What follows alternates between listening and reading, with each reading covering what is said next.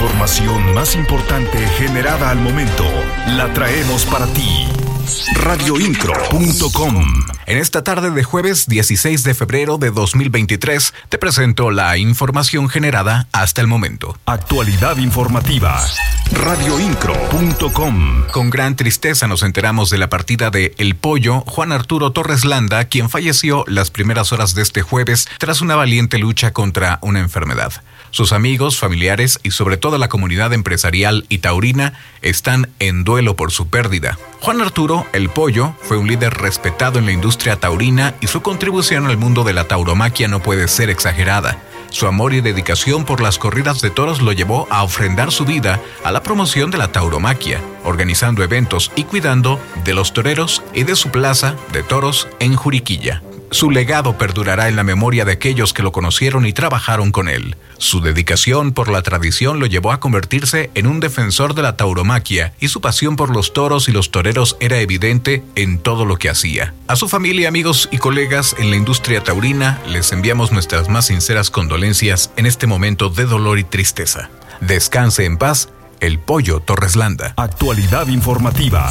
Radioincro.com La rectora de la Universidad Autónoma de Querétaro, Teresa García Gasca, dio a conocer que esta mañana mantuvo una reunión con el gobernador del estado, Mauricio Curi. Destacó que los principales temas que se abordaron en dicha reunión en Palacio de Gobierno fueron la nueva ley orgánica de la UAC y los acuerdos a los que se tengan que llegar con la Comisión Estatal de Aguas por el pago de este servicio. Indicó que también se habló sobre el pago del predial de la máxima casa de estudios y la invitación para su informe que se llevará a cabo el próximo 23 de febrero en el Teatro de la Ciudad.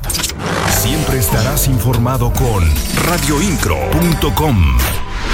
El director de la Agencia de Movilidad del Estado de Querétaro, Gerardo Cuanalo Santos, dio a conocer que se habilitará un centro de transferencia en la terminal de autobuses de Querétaro para unidades de Crobús y camiones suburbanos. Mencionó que la empresa de la terminal otorgó en comodato un predio ubicado al lado del mercado de la terminal para que la Agencia de Movilidad se haga cargo de este espacio que permitirá recibir 11 rutas del transporte público urbano y 18 rutas del suburbano. Aunado a ello, Juan Los Santos señaló que a partir de esta semana comenzará la intervención y limpieza del predio para su dignificación y así ofrecer instalaciones dignas a los usuarios. Las noticias de Querétaro están en radioincro.com.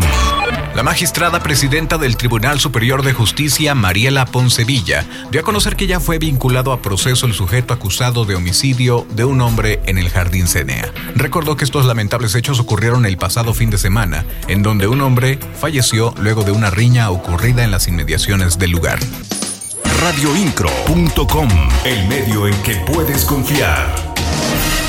Ante la convocatoria, hay buen corazón por parte de los cretanos. El director del sistema DIF estatal, Oscar Gómez Miembro, destacó que se ha tenido buena respuesta de los queretanos en la campaña de colecta de víveres para los afectados por los sismos de Turquía y Siria. Señaló que ya se han recibido más de mil artículos desde el lunes que se abrieron los tres centros de acopio. Informó que esta campaña concluye el próximo lunes para comenzar a mandar los primeros apoyos a las personas afectadas. Recordemos que Turquía y Siria fueron sacudidas por fuertes terremotos y esto causó numerosos daños dejando a miles de personas sin vida y a otros tantos sin hogar y finalmente el invierno también ha complicado la situación en estos lugares. Nuevamente es el momento de mostrar solidaridad con nuestros hermanos en desgracia, así que no lo pienses más y haz tu donativo radioincro.com. El día 25 de febrero será el Día del Biólogo. Y en el marco de este día, la Sociedad de Alumnos de la Licenciatura en Biología, que imparte la Facultad de Ciencias Naturales de la Universidad Autónoma de Querétaro, llevó a cabo el BioFest 2023. El evento tuvo lugar en el Centro Educativo y Cultural del Estado de Querétaro.